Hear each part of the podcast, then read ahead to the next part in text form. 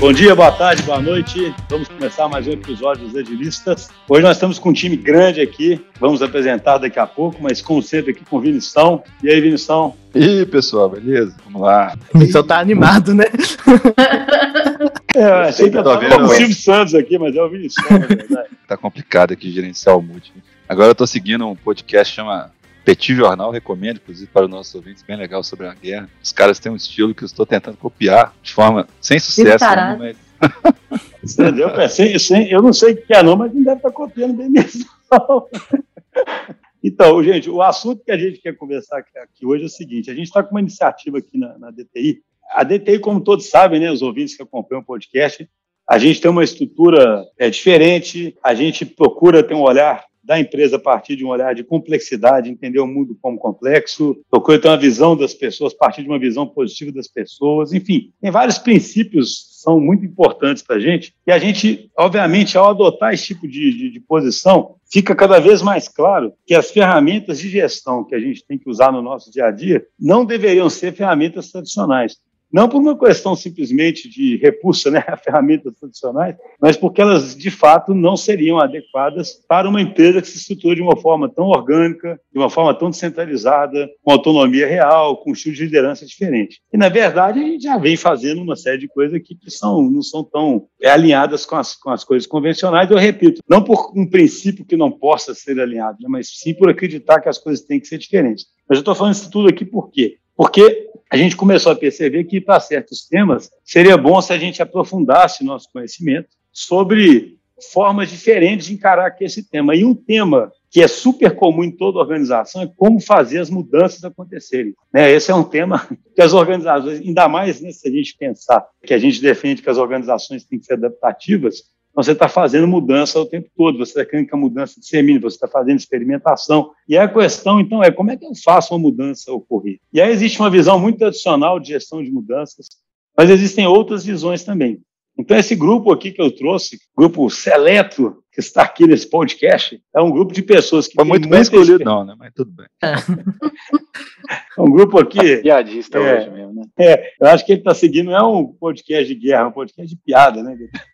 Confundiu. Mas esse, esse grupo é um grupo que discute muito esses assuntos aqui na DTI e que tem se reunido para fazer um learning loop de um livro que fala especificamente desse tema e fala desse tema justamente à luz de uma visão um pouquinho diferente sobre como a mudança deve acontecer, levando em consideração uma estrutura em rede, a topologia da rede, enfim, várias outras coisas que iremos discutir aqui. Então, tá, a leitura desse livro ainda está sendo feita, está em progresso. Falo isso para acalmar os participantes aqui, que são pessoas muito sérias, eu a gente não poderia arriscar parecer para o que já leram o livro, então estamos lendo o livro ainda, mas o que eu acho interessante é que o livro tem discussões super ricas e a gente achou legal já trazer algumas discussões para cá, sabe? Então, basicamente é isso. Nós vamos falar sobre como mudar e, e, e, daqui a pouco a gente introduz qual seria o principal argumento do livro. Mas antes de começar, então, a entrar no tema, queria apresentar aqui de volta ao podcast, depois de muito tempo, vários fãs pedindo. Filipão! E aí, pessoal, beleza? Esse episódio volta, vai bombar. Esse episódio vai. Nós vamos botar o Filipão na Cara, capa pronto. Esse episódio vai bombar. Você não me comprometa, rapaz. vamos falar de mudança. Estamos aqui também com a Yas. A Yas já é conhecida aqui do podcast. E aí, tudo bem, Yas? Oi, pessoal, tudo ótimo. Bom estar de volta. Estamos aqui com Chagas. Beleza, Chagas? E aí, galera? Como disse o Filipão aí, vamos falar um pouquinho sobre esse processo de mudança, né? E a Fernandinha, famosa host do Entre Chaves, que hoje poderá Oi, assumir a qualquer momento aqui como host. Oi, pessoal. Oi, muito bom estar de volta também. Gostei, estou gostando muito da leitura desse livro. Né, eu tinha... Pô, e bora falar Master... sobre ele. no, Master, no Masterchef tem um negócio lá que, se o, quando tem prova em grupo, né? Se, o, se qualquer pessoa achar que o líder não tá muito bom, o cara pode ler quebrar é. pegar o, o avental, tá? Tá, batalha de hosts aqui, cara. Vamos ver quem que vai sobreviver no final. Não, sabe o que eu tô achando ai, bacana ai, aqui? O pessoal já fala que eu sou tranquilo, né? Hoje eu tô mais tranquilo ainda, porque tem outro host aqui, né? Então, ou seja, qualquer coisa aqui, não tem que é, fazer mais Chagas nada. aí, qualquer é, coisa. Um... Ah, eu falei a Fernandinha, tem de Chagas também, desculpa, Chagas. Então, não, tô, não, tem não. Ainda pode a IAS que se vira em qualquer situação, é uma coisa mais genérica. A gente pode usar. Eu vou, eu vou encarar isso como um elogio, tá? A gente pode ter pessoas colocadas no livro para promover uma mudança aí no, no Não teve né, nada que a Yas não fez até hoje que ela não fez bem, entendeu? O que dizer foi isso. Se vira em qualquer situação, para que fique claro. Nós vamos falar sobre mudança. Eu queria que um de vocês primeiro falar o seguinte: qual é basicamente a abordagem do livro sobre mudança? Né? Qual é a premissa ali do livro? Né? né? Todo livro tem um prefácio que o cara tenta te convencer a ler o livro ali, né, gente? É só para o ouvinte aqui começar a entender qual que é o grande argumento, qual que é o grande paradigma, ou que vocês quiserem falar aqui, a partir do qual o livro vai se desdobrar? Quem, quem se arrisca a ser o primeiro a falar? Filipão. Posso me arriscar aqui? Tipo, já, já fala e já, já faz a minha participação aqui no, no podcast. Nossa, que animação! Mas, sem ir direto ao ponto, o, o livro, ele, ele parte do pressuposto em que a gente tem uma ideia errada de como promover a mudança. Tanto que a primeira parte do livro ele vem desmitificar alguns conceitos que, que a gente vai falar um pouco mais à frente ao longo do, do podcast. Então, ele parte do pressuposto que foram feitos vários estudos sobre, anteriormente, no passado, né, estudos que ele se baseou, inclusive, para fazer o estudo dele, sobre como ideias se propagam e fazendo paralelos de como outras coisas se propagam, mas ele entende que certas ideias, e na verdade depois ele, ele elabora qual a diferença né, de uma ideia simples uma ideia complexa, e a ideia complexa está muito mais relacionada com comportamento, elas não se propagam da mesma forma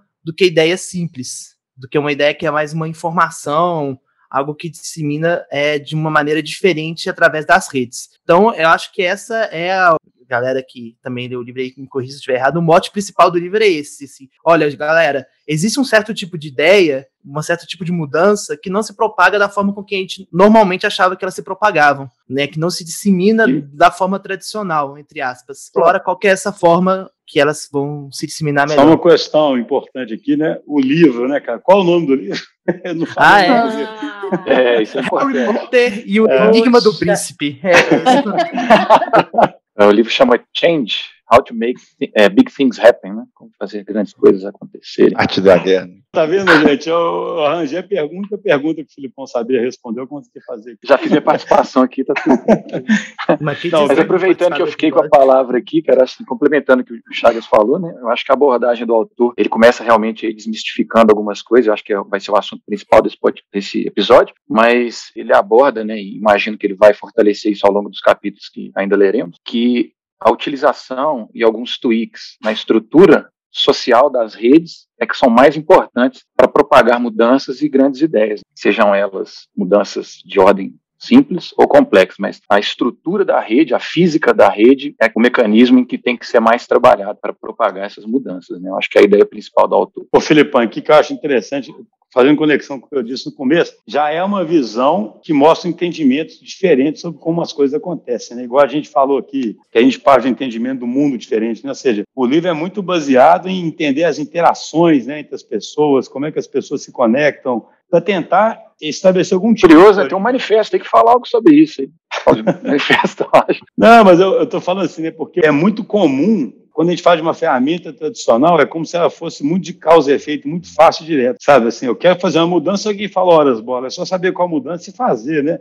tipo assim, sabe? Manda, manda todo mundo é. executar e é isso. É, é eu, exatamente. Sabe, eu planejo isso, faço, treino, acabou, sabe? Aí você fala, cara, nós estamos aí, qual é o Chaga diz? Pô, não, eu preciso de uma certa mudança que vai mudar atitude, vai mudar comportamento. Como é que eu faço as pessoas viverem isso de corpo e alma, realmente executar aquilo, propagar aquilo, dar exemplo para os outros, mas na hora que de repente olhar, a organização toda está fazendo aquilo. Ah, eu como como líder, acho que tal coisa é importante na organização? Então, essa é uma pergunta muito importante e parece que os métodos tradicionais tentam, às vezes, fazer isso a força, ou de uma forma é. que o negócio não fica incorporado de forma definitiva, sabe, à cultura. É, na própria introdução mesmo, né, além de tudo que Filipão e Chagas já falaram, o autor, ele fala, ele dá uma, joga uma máxima lá, falando que para criar a mudança real, não é exatamente a mesma forma de, de difundir, né, de divulgar informações, né, ele fala sobre mudança de comportamento e mudança de crença das pessoas, né, que envolvem aí uma, uma alteração complexa complexa de comportamento, né, uma, uma alteração emocional das pessoas. E aí ele fala, né, bem na introdução mesmo,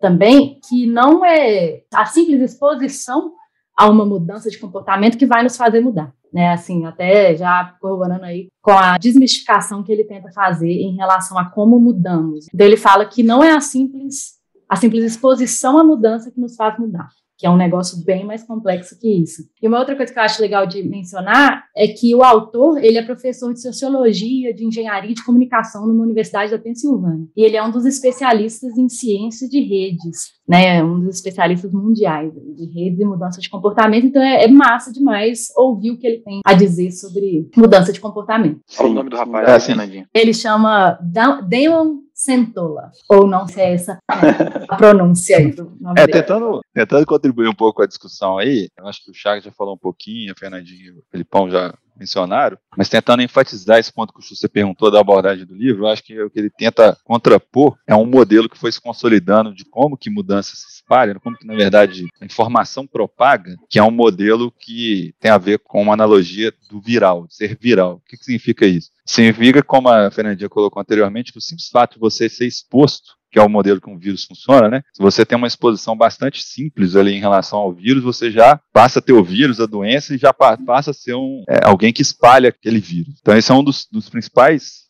pontos de vista que ele coloca, de ter essa, que o Chagas mencionou, de ter essa diferenciação entre é, o espalhamento de coisas que são simples, né, contágios simples que ele coloca, contágios complexos. No contágio simples, né, um, uma simples contato, como, por exemplo, se fosse no caso de informação uma notícia que você recebe, sei lá, no WhatsApp, alguma coisa do tipo, você já absorve aquela, aquela informação, aquela notícia, e já repassa aquela notícia para um grupo, então você, uma pessoa já, aquilo ali vai acabar tendo uma consequência de ter um espalhamento exponencial, ou algo que remete a grandes números. Então, é, esse é um modelo que, que se tem para boa parte da, da forma de espalhar uma informação, Sendo que o contraponto que o livro faz ao longo que ele vai desenvolvendo o raciocínio em relação a isso, as formas, né, os métodos e também é, uma certa explicação em relação a isso é que mudanças mais complexas que envolvem comportamento, elas demandam de que você não é não é um contágio simples.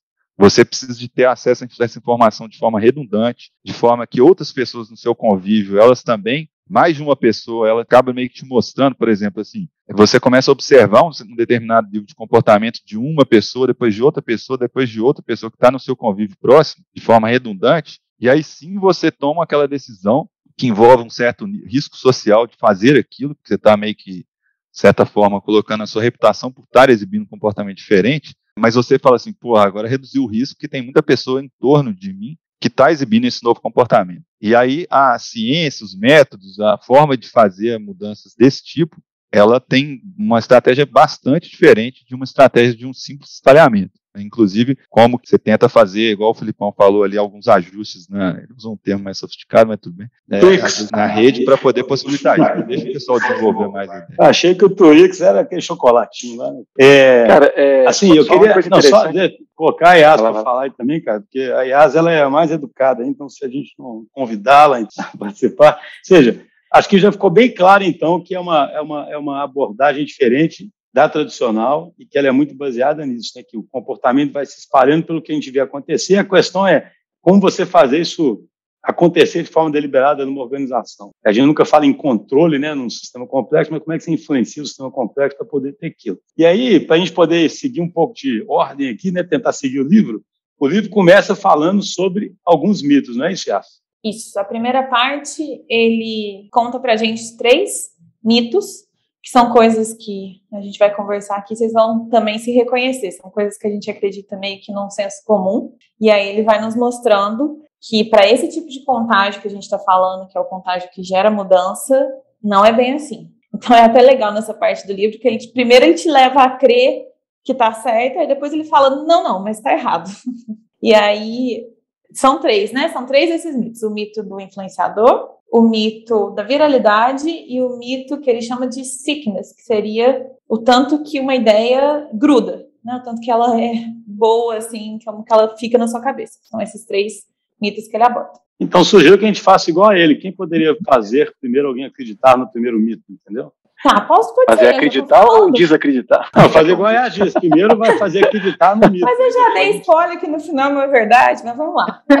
Ainda assim, você vai ver, é tão forte que o pessoal ainda vai é. acreditar, né? Então vamos lá. O primeiro mito, que é o mito do influenciador, é o seguinte: é muito fácil realmente de acreditar que se a gente usar uma pessoa que é muito influente, ou porque ela é muito respeitada, ou porque ela tem muitos contatos, ela tem vários pontos de contato numa rede, se a gente usar essa pessoa para ela ser um vetor de propagação do que a gente vai Anitta. propagar, a gente usar a Anitta. Se a gente usar a Anitta, pedir para ela twittar um negócio lá no tweet, isso vai ser super efetivo. Isso é muito natural realmente da gente pensar, e até as redes sociais ajudam a gente a reforçar esse sentimento, né? De que quando alguém muito influente está fazendo alguma coisa, de repente aquele negócio pega. E ele fala: não, isso de fato é verdade, mas tem um porém. O que, que ele disse? Isso pode até ser verdade para mudanças simples, para contágio simples. E aí o, o contágio simples, para dar um exemplo aqui, é um meme, por exemplo. O negócio da Anitta, vamos a Anitta com aquela dança lá dela do envolver. Foi ela começar a postar aquilo, alguns famosos começaram a postar, quando vê, você entra numa rede social, tá todo mundo dançando a mesma coisa.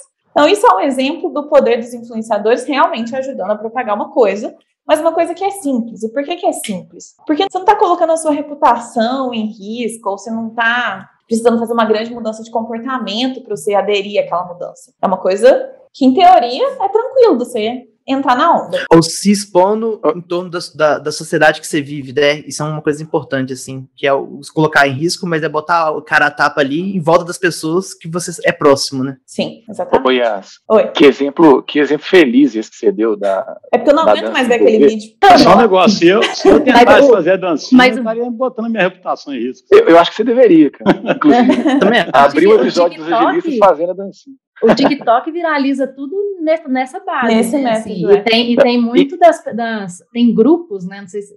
Aí agora não sei se é totalmente verdade, né? Mas tem grupos de pessoas influenciadoras no TikTok que recebem como se fosse assim, as trends mais cedo para divulgar e essas trends pegarem mesmo. E aí, tipo assim, é, é, aí o TikTok tem os algoritmos deles, dele também que favorecem esse tipo de viralização, né? Então... Mas olha que interessante, o, o, o Fernandinho e Yas, assim, que a Yas citou esse exemplo, falando assim, realmente, né, a Anitta começou a, postar lá na rede dela e de repente estava todos os, os, famosos fazendo e, e né, no fim, né, todas as pessoas repetindo aquilo. Mas nesse primeiro episódio, que é o mito do influencer, ainda que isso aí seja um meme, né, essa dancinha seja um meme, e seja um contágio simples, e ela tenha conseguido, como influência, realizar esse contágio, ainda o que ele fala para contrapor é válido, porque ele vira e fala uma coisa uma hora no livro assim, que eu achei muito fantástico, que gravou na minha memória, que, na verdade, o, influencer não é a razão pela qual uma mudança se propaga, ele é o efeito da propagação já de uma mudança. Ele não está causando, ele está só sendo o efeito.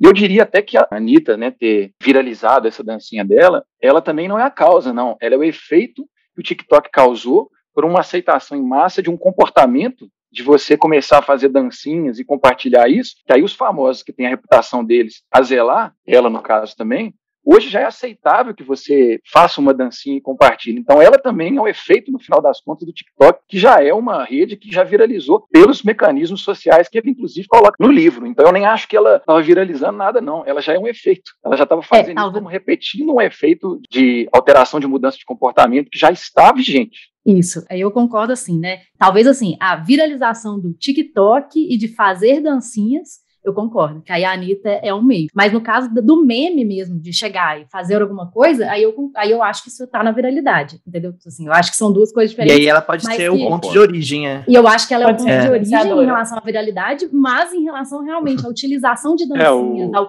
a mudança comportamento de comportamento das dancinhas é o complexo, dançar, né? É o, é o complexo, exatamente. É. Que é a topologia da rede, né? Mas o, o livro, ele traz, o, o exemplo que o livro traz para contrapor, que aí é essa relação de casualidade, ela não é direta entre o influencer, é o, o que ele descreveu da Oprah utilizando o Twitter. E aí, na época que a Oprah usou o Twitter pela primeira vez, ela já estava mais como uma consequência da viralização inicial do Twitter, que aí é um caso contrário a esse da Anitta, que ela pode sim ter sido o ponto de partida, né, o Big Bang ali da, da viralização da dancinha em si. E, e a ó,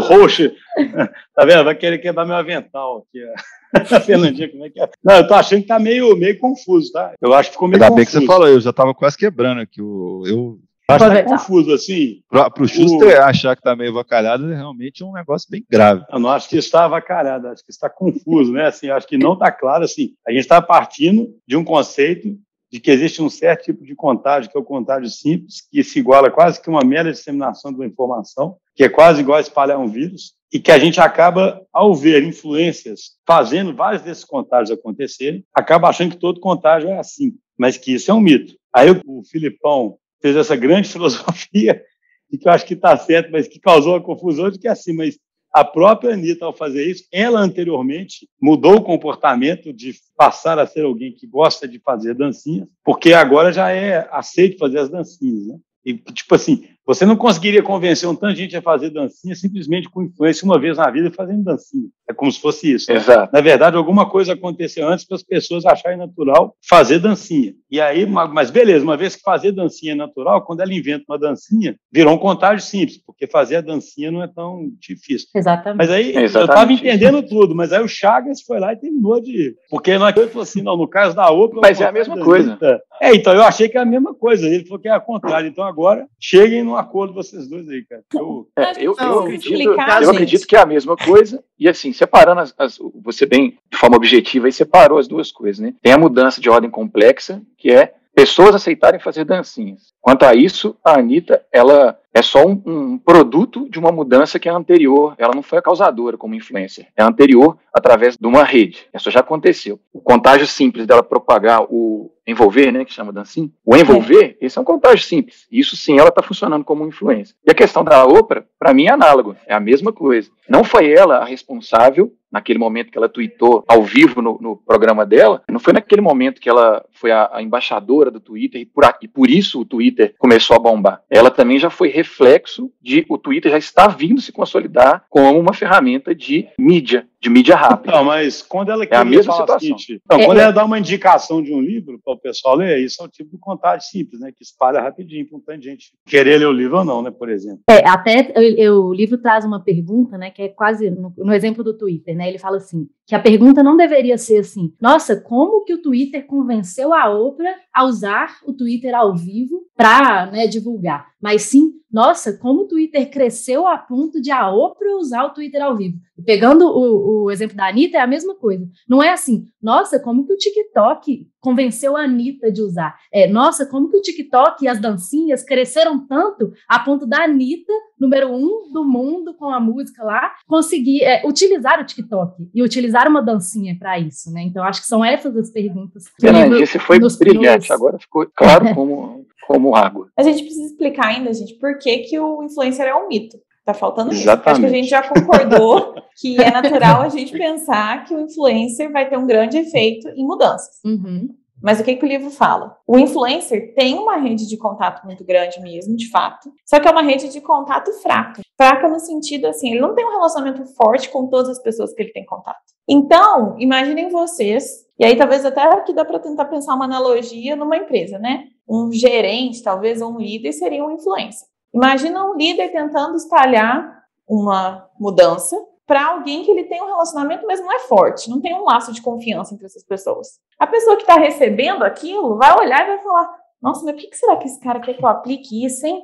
Deve ter algum incentivo pessoal dele. Não sei se eu confio muito nisso, não. Ele é tão diferente de mim. Eu não sei se ele está falando isso só porque ele acha, se ele está pensando em mim. E acho que não, hein? Então aí é, e tem um complicador que é um, um, o relacionamento entre líder e liderado, ainda mais quando é feito de uma maneira tradicional, mas você vai pensar, não, tem um interesse, ele está defendendo o interesse dele, sou apenas um empregado aqui. Então tem mais uma barreira ali que dificulta a vida do, do líder como um, um, divulgador de ideias, né? Ele Seguindo cita esse modelo no, de influência. No primeiro capítulo mesmo, no capítulo de influência, ele fala, se não me engano, o sobrenome é de uma revolucionária egípcia, se não me engano, é, Mafus, que ela estava tentando fazer com que a parte da população aderisse, se organizasse né, com uma, um movimento uma revolução, mesmo, um movimento revolucionário. É, um movimento revolucionário. Isso. E assim, de certa forma, ela conseguiu propagar a ideia, porque a ideia era dependia de um contágio simples. Então, a ideia que ela estava querendo defender, e por ser a influência que ela era, né, no caso lá da, do assunto, ela conseguiu propagar a ideia. Mas no momento da hora da verdade, de ter uma aderência para ir às ruas e poder realmente tentar aplicar essa revolução, não houve aderência. Né? E aí ele cita que, apesar dela ter conseguido propagar a ideia dela, ela não conseguiu propagar o comportamento que ela gostaria, porque as pessoas que compraram a ideia, quando olhavam para ela, não se identificavam com a persona ela falava assim: olha, é muito legal sua ideia, eu concordo, inclusive. No entanto, você é uma pessoa jovem, que não tem filhos, que não tem conta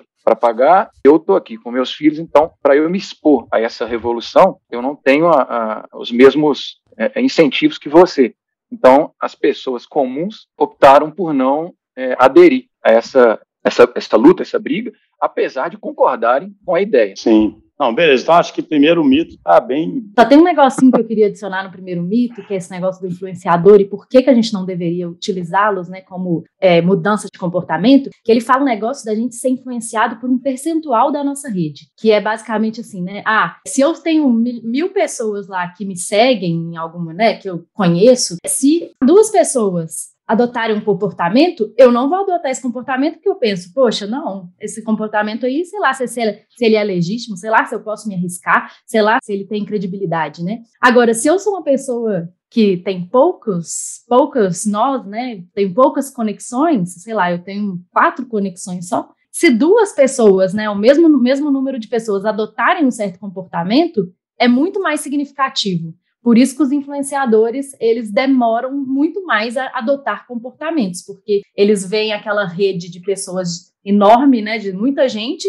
e poucas adotam, então ele fala, hum, eu não vou adotar porque isso aqui pode manchar a minha reputação, né? E a, e a, pessoa que tem poucas conexões, quando poucas pessoas também adotam, ela já fala, hum, legal, já tem muita gente adotando, então eu vou adotar. Não, beleza. Então, primeiro mito, como é que é? Busted, né, Filipão? Primeiro mito. é, igual Ou seja, primeira coisa é, não acho que você quer fazer uma mudança aí, você, você vê um tanto de casos aí que algum, alguém de muita influência simplesmente ficou defendendo aquilo com veemência, então seu problema é só esse, né? Eu faço alguém defender aquilo com veemência, Paulo acha um plano de comunicação, o cara fala aquilo de quanto é jeito possível, e aí pronto, né? Acabou, problema resolvido, né? Qual seria o segundo mito, Yas? O segundo mito é o da viralidade, que a gente já falou um pouco aqui, eles estão bem relacionados entre eles, né? Mas basicamente, vou dar uma introduzida aqui, o pessoal completa. A gente tem essa tendência de achar que as coisas se espalham como um vírus, que é o que o Vinição explicou no começo. Basta um contato, basta uma exposição, pronto, você pegou. Isso, de novo, pode ser verdade para coisas mais simples, mas para as coisas complexas, você precisa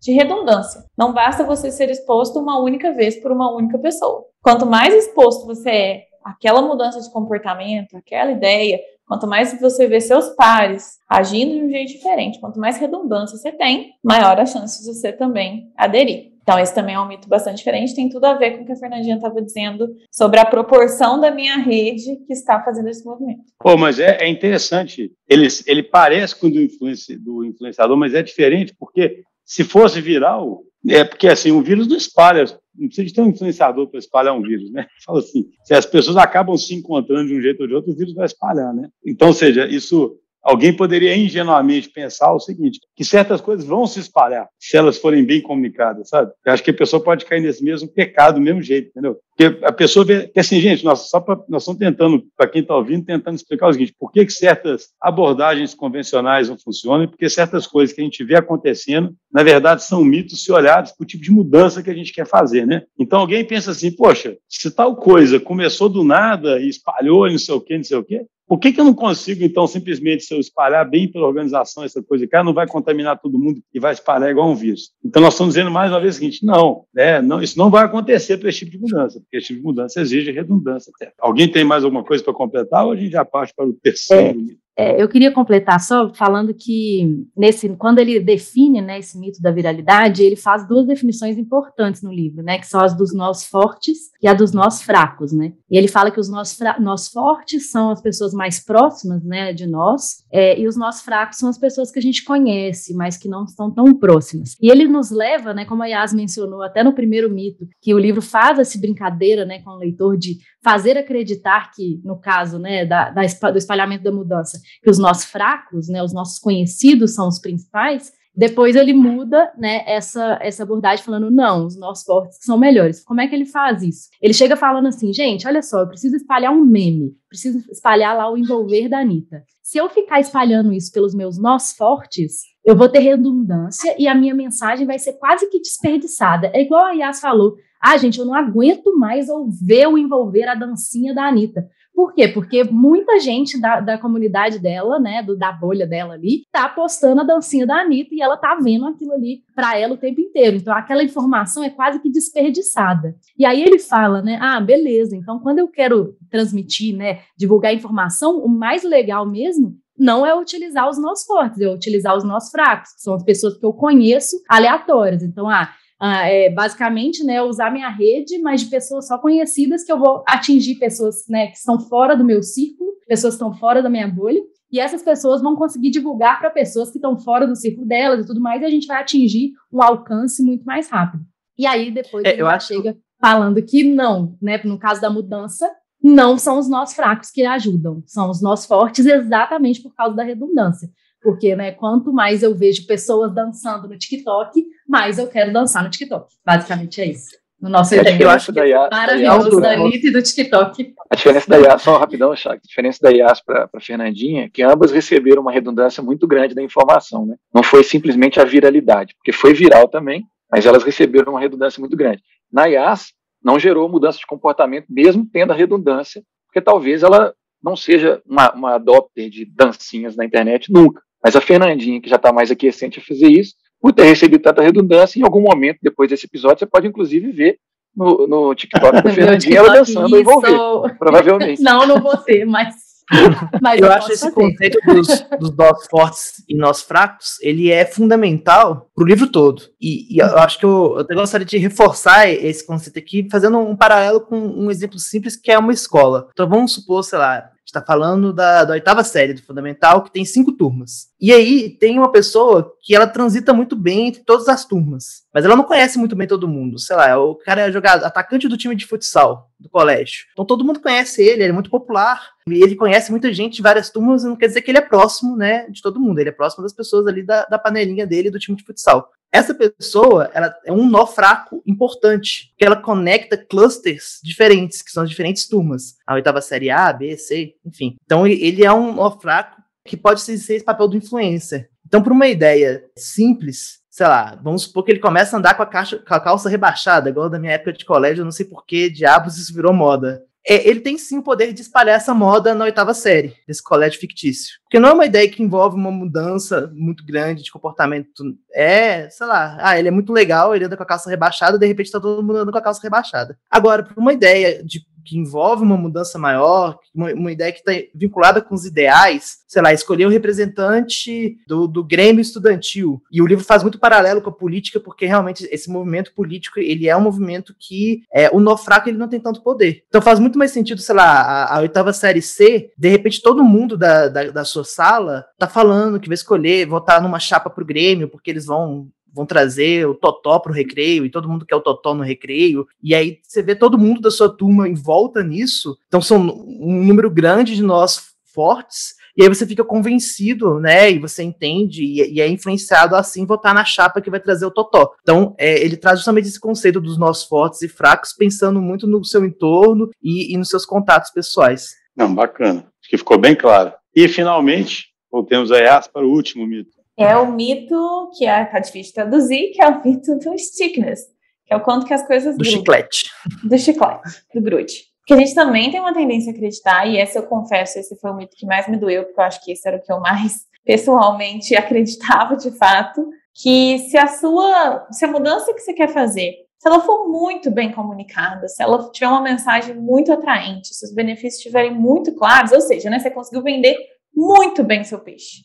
Se você conseguir fazer isso, as pessoas vão aderir, porque a mensagem é realmente fantástica. Ela gruda, né? Ela tem esse chiclete. E aí ele joga tudo por água abaixo também, fala, peraí, que não é bem assim. E é legal esse capítulo que ele dá uns, uns exemplos. Ele deu até exemplo daquele Google Glass, que uma época o Google super investiu, comunicou pra caramba, fez todo um marketing legal, e você olhava para aquilo e você falava, nossa, que, que coisa inovadora, que coisa interessante, que coisa, né, do futuro. Só que na prática, você não via ninguém usando. Então não adiantava nada você ter recebido aquela enxurrada de informação, e apesar da informação até ser de qualidade, né, ser boa, uma boa mensagem, você até achou legal. Só que você não conseguia ter uma prova social de que as pessoas estavam usando no seu entorno, então aquilo perdia crédito. E aí acontecia uma coisa pior ainda, porque além das pessoas não adotarem, elas pegavam birra do negócio. Que aí, na próxima vez que chega a mensagem de novo, você fala, não, mas de novo, que chatice, esse negócio não serve para nada, todo mundo já sabe, para de insistir.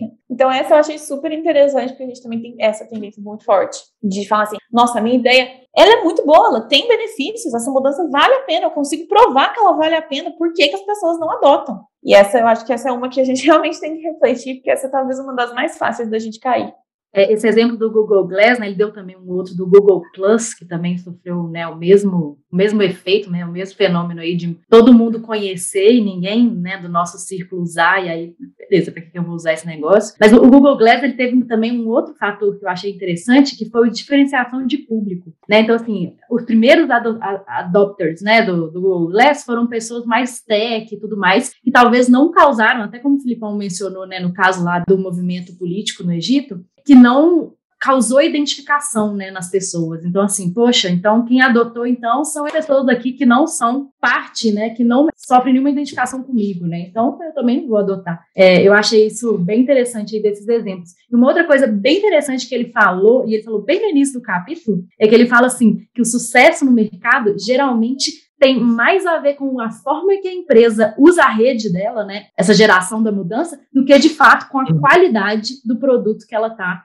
tentando vender. Isso para mim traz até um exemplo, né? né? Eu concordo com a Yas, esse capítulo ele é, talvez é um, o que mais dói assim. Acho que os dois primeiros mitos eles são a gente meio que já meio que desconfiava, mas esse ele, ele traz esses episódios da questão da qualidade comparando o VHS e o beta. E, e, ele fala que na época que saiu o VHS, né, o negócio de fita cassete mesmo, de videocassete, é, esse Betamax ele tinha uma qualidade muito superior. Mas mesmo assim o que pegou foi o, o VHS e aí por N motivos, né, a questão da rede, da comunicação enfim. O sucesso não está relacionado com a qualidade. E aí, trazendo tem a questão né, para o nosso dia a dia, você pode fazer um software com grande qualidade, e isso não quer dizer que os seus usuários vão, vão adotar e abraçar e utilizar ele. Então eu acho que é realmente um, um mito que vale a pena a gente refletir sobre. Esse é só mais me. Oxe, só eu queria comentar isso aqui para trazer um pouco para nossa realidade, até de operação na DTI, sabe? Esse foi um capítulo que mais me, me tocou, vamos dizer assim, porque, como o Chagas disse, né, os outros talvez a gente já fizesse uma ideia, mas esse que cita muito sobre o fato de fazer com que as pessoas saibam da sua, do seu produto, saibam da sua intenção, não ser o suficiente. E aí ele pontua o seguinte: ele fala assim, pode inclusive é, dar um back, o tiro sai pela culatra, né? Que ele fala assim, fazer com que as pessoas saibam da sua, da sua intenção, da sua ideia, da sua proposta de mudança, sem antes atender a alguns pré-requisitos que ele coloca ali também, ou pelo menos evitar alguns, algumas traps, algumas armadilhas, pode fazer com que seu tiro saia pela culatra. Aí me fez muito refletir de como a gente aqui na DTI tenta implantar novas, novos processos, novas ferramentas, porque por um momento a gente acredita realmente que só precisamos de, uma vez que a gente acredita né, na qualidade do que a gente está propondo, que a gente precisa fazer com que todo mundo saiba que aquilo ali tem que ser feito, ou tem que ser seguido, quando na verdade, nesse exemplo do Google Plus, né, eu até abri de novo aqui o livro para ler exatamente a frase que ele fala, é, ele fala assim, no Google Plus, a gente conseguiu fazer com que todo mundo soubesse o que era o Google Plus. O problema é que também, ao mesmo tempo que todo mundo sabia o que era o Google Plus, todo mundo sabia que ninguém usava. E esse é o maior problema. Então, quando a gente tenta aqui na DTI implementar uma mudança de processo, de comportamento, seja um cheque novo, alguma coisa, a gente vem cada vez mais tentando fazer isso dentro de uma rede controlada né? Porque se a gente fizer com que toda a DTI, hoje nós estamos falando aí de 1.100 pessoas, saiba que existe uma, uma proposta nova, que existe um comportamento novo que a gente está tentando implantar aqui, mas que olhe para os lados e também saiba que ninguém está fazendo, aquilo ali vai se implodir instantaneamente. Então as pessoas têm que reconhecer que nas suas fronteiras aquele comportamento novo ele está acontecendo de forma orgânica. Então esse para mim foi muito muito marcante aí porque faz a gente refletir bastante na hora de implementar uma coisa nova dentro da corporação. Pessoal, só, a informação um, tem que chegar com uma prática, né? Só um comentário rapidinho de finalizar. Na verdade, duas coisinhas rapidinho. Esse mito que a Yas colocou aí do stickness, né? Que a gente conversou aqui agora. Um negócio pra gente com cautela em relação a isso, que a gente até nas discussões internas nós, nós chegamos a essa conclusão, não é que isso não importa não, tá? Tipo assim, o produto ele tem que ter uma aderência bem interessante. O, ponto que o livro traz é que, tipo assim, que só isso não adianta, entendeu? Porque, por exemplo, imagina, sei lá, do ponto de vista de um produto digital, é como se você tivesse dois problemas. Um problema de sintonia do produto para um público-alvo, que você precisa fazer uma experimentação e validar ele como se fosse um MVP. E aí o problema de escalar isso aí, da utilização isso aí, seria o problema de redes, que é o problema que a gente está falando aqui. Mas é claro que o produto tem que ter um certo nível de stickness, né? E outra coisa é, que, é, que eu acho importante comentar é que é claro que a gente está comprando a ideia do livro, ninguém foi lá ficar validando tudo, não, mas em tese ele coloca, tipo assim, nós estamos vivendo um momento na, na sociedade onde é possível ter, que essa análise que eles fazem, que eles rodam laboratórios, pesquisas e tal, é possível validar isso orientado a dados, porque eles têm acesso a big data de redes sociais, de coisas que meio que conseguem, que eles conseguem fazer o acompanhamento, espalhamento de uma série de coisas. Então, eles conseguem validar muitas dessas ideias de forma orientada a dados. Então, pessoal, estamos chegando ao final aqui, já estamos. Passa rápido, né? Eu acho interessante, eu queria só fazer um fechamento, que é assim: fica o que eu acho que esses mitos trazem é que a gente parte muitas vezes de uma concepção que existem certas propriedades intrínsecas a uma determinada ideia que a gente quer espalhar que garantidamente farão com que ela se espalhe, sabe? Né? Do tipo assim, se essa ideia é boa, então ela vai espalhar. Se essa ideia é boa, ela tem um alto nível de infecção, né? Igual vírus, ela se espalha. Ou, melhor ainda, se o influenciador falar dela, com certeza se espalha. Então, a gente tem a tendência a olhar para certas propriedades intrínsecas e não olhar para o todo, não olhar para a rede, não olhar para as interações, sabe? Não olhar para outros tipos de intervenção. E acho que é sobre isso que nós vamos falar nos próximos episódios, sabe? Assim, o foco é engraçado, né? A gente eu vou te falar, eu vou falar o seguinte, eu, é, eu, acredito muito nessa história de que a gente faz muita coisa por estar na zona de conforto mesmo, sem perceber, né? Parece muito mais fácil acreditar assim, tipo o jeito que a Yas falou, né? Se eu defender bem os benefícios, se eu né, fizer uma boa, um bom vídeo disso, explicar bem e, e for um influenciador, explicar, pô, o que pode dar errado, sabe? Parece que mas isso é mais confortável, né? Do que você pensar o seguinte, cara, isso pode até importar essas coisas aí, mas elas não importam tanto com a gente, quanto a gente acha. Tem coisa que espalha, a gente nem entende por quê. Tem comportamento que nem é bom nem é vantajoso espalha, né? Então, existe uma outra face nessa moeda aí. E essa outra face tem justamente a ver com o que eu falei no começo. O mundo complexo, com as interações, como é que, como é que esses sistemas complexos vão ao longo do tempo se adaptando. Então, só para deixar um, um, um gostinho para os ouvidos aí, né? acho que nos próximos episódios a gente começa a entrar nisso. Né? Ok, já que não é tão uma propriedade intrínseca, já que não é uma coisa que eu trabalho aqui de dentro para fora, né? Eu, eu, trabalho com certas propriedades intrínsecas e pronto. O que, que eu faço afinal? Onde é que está o segredo? Né? Onde é que está? O que, que significa atuar na rede? É sobre isso que falaremos aí nos próximos episódios. É isso aí, pessoal. Um grande abraço a todos. Valeu, pessoal. Tchau. Até mais, gente. Valeu, pessoal. Tchau, tchau. Valeu. Valeu.